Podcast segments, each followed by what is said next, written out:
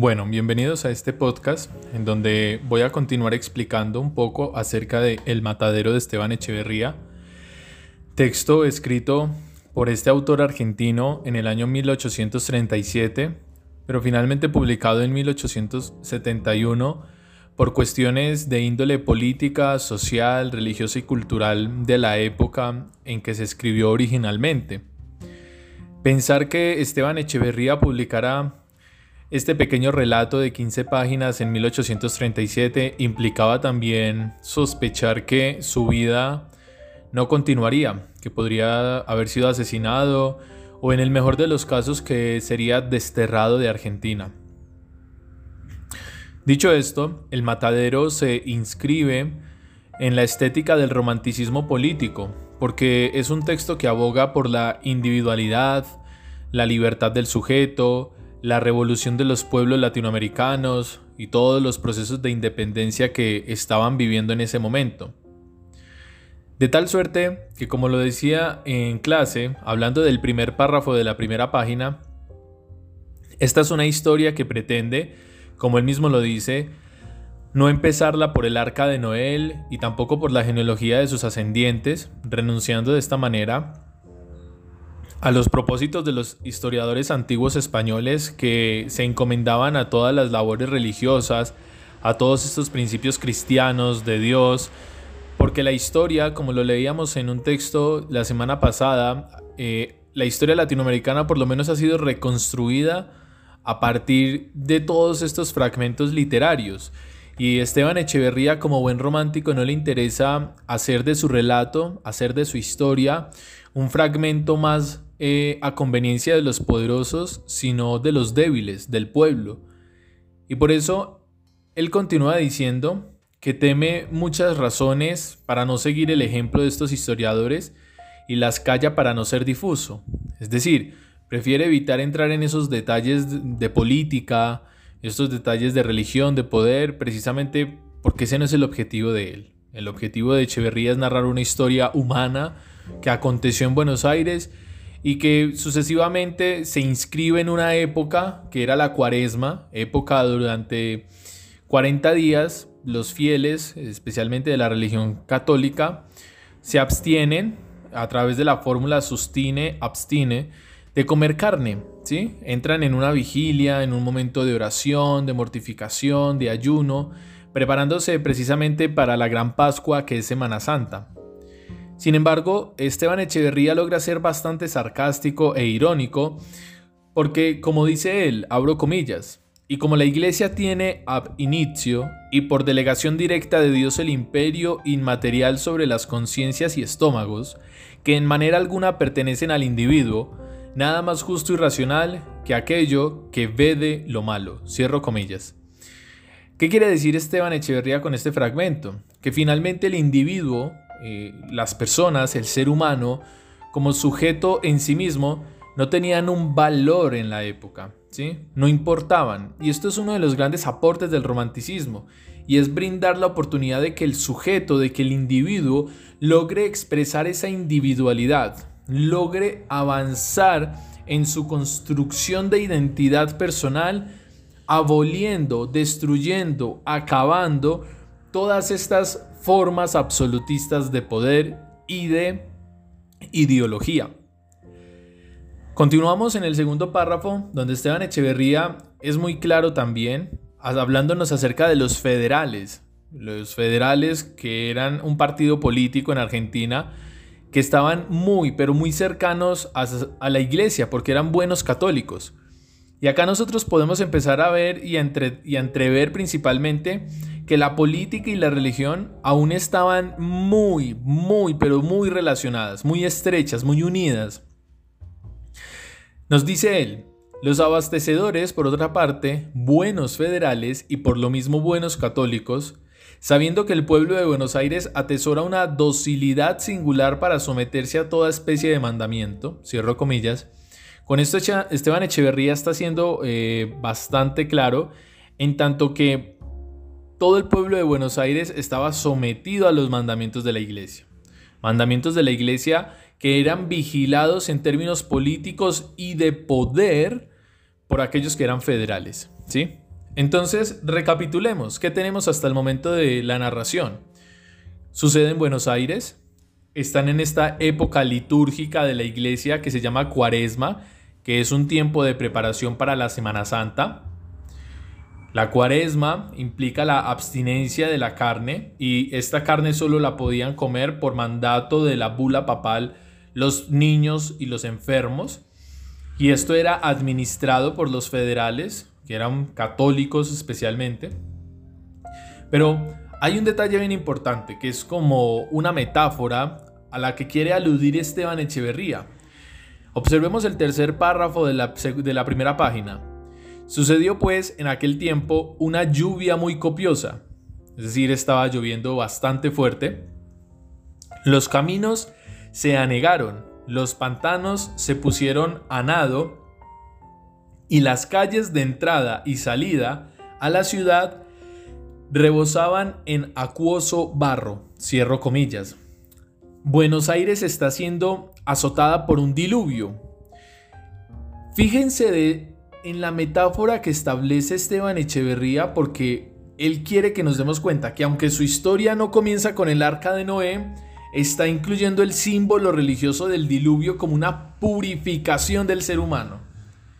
Y este detalle no es en vano, porque el diluvio lo manda Dios en el Antiguo Testamento y escoge a Noé para que salve a todos los animales y elige a la familia de Noé para restaurar a la humanidad pecaminosa.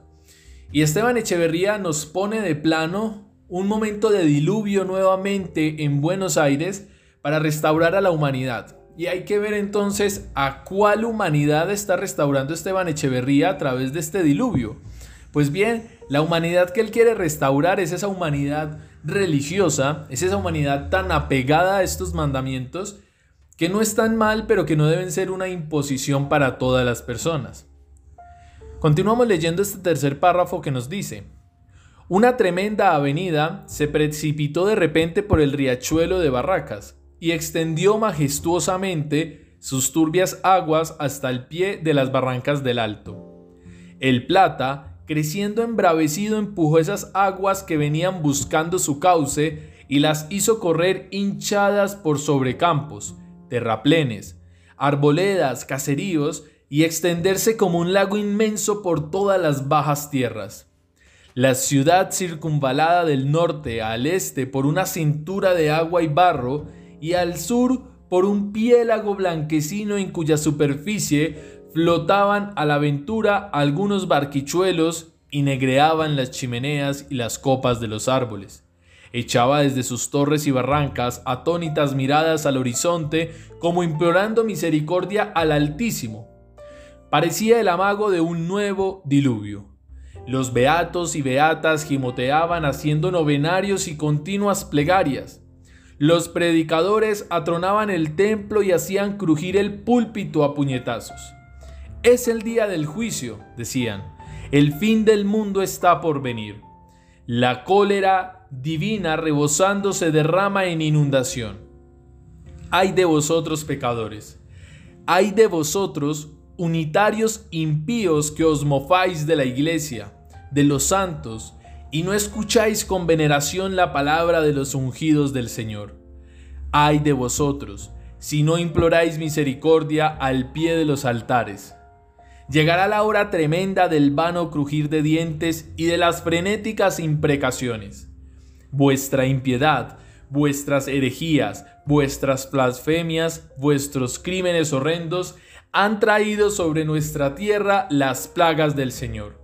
La justicia y el Dios de la federación os declarará malditos. Cierro comillas. Con este tercer párrafo, como lectores, podemos hacernos una idea bastante profunda de lo que va a tratar el resto del texto.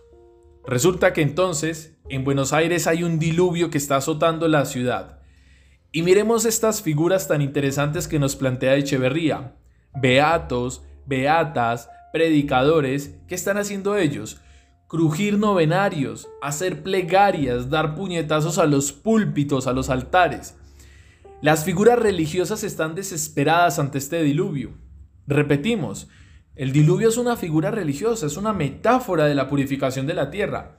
Es por eso que estos beatos, personas que oran demasiado, los predicadores, advertían que es el día del juicio final, que el fin del mundo está por venir, porque pensaban, dada la fiereza de este diluvio, que el fin del mundo era cerca, que la purificación, que la cólera divina, abro comillas, se rebosaba en inundación. Entonces, viene algo bien interesante para nosotros. Nos dice Echeverría, hay de vosotros pecadores, hay de vosotros unitarios impíos que os mofáis de la iglesia. Tenemos que considerar algo fundamental.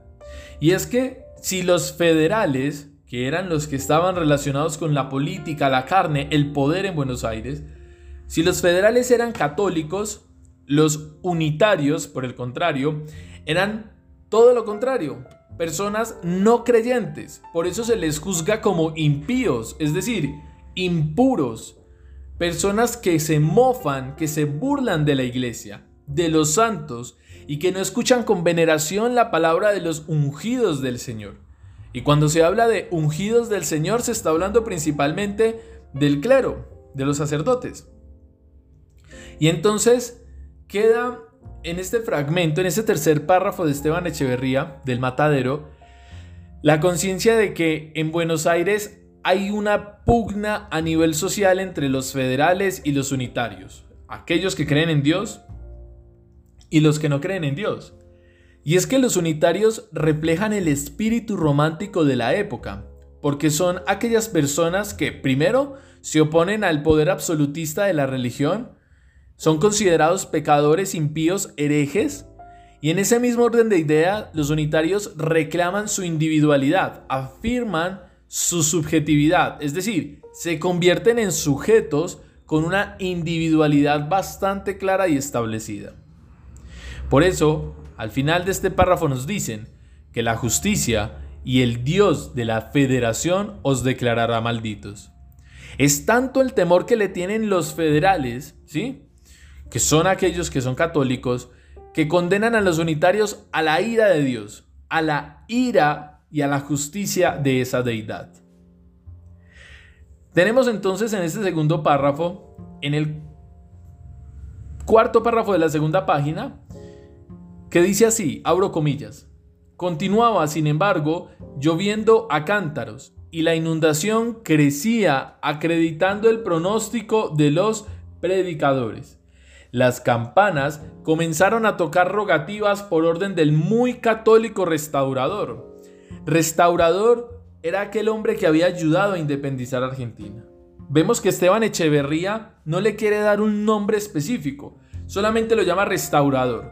Y este restaurador era un católico, y abro comillas, quien parece que no las tenía todas consigo. Los laberintos, los incrédulos, es decir, los unitarios, empezaron a amedrentarse al ver tanta cara compugnida, oír tanta bataola de imprecaciones. ¿Qué pasa acá?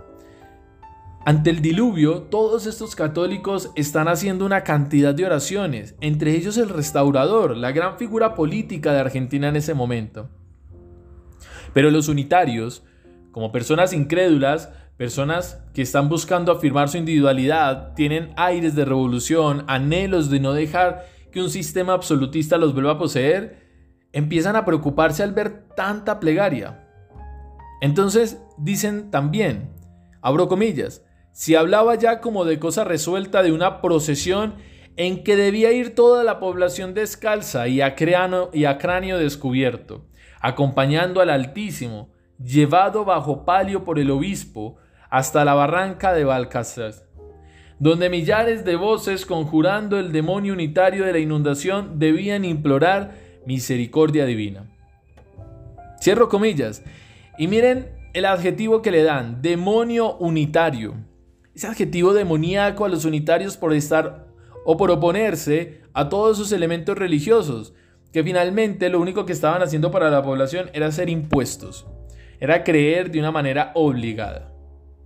De esta suerte hemos llegado hasta el quinto párrafo de El Matadero y hemos leído una página y media en donde se encuentra lo más fundamental. Y hacemos una recapitulación final.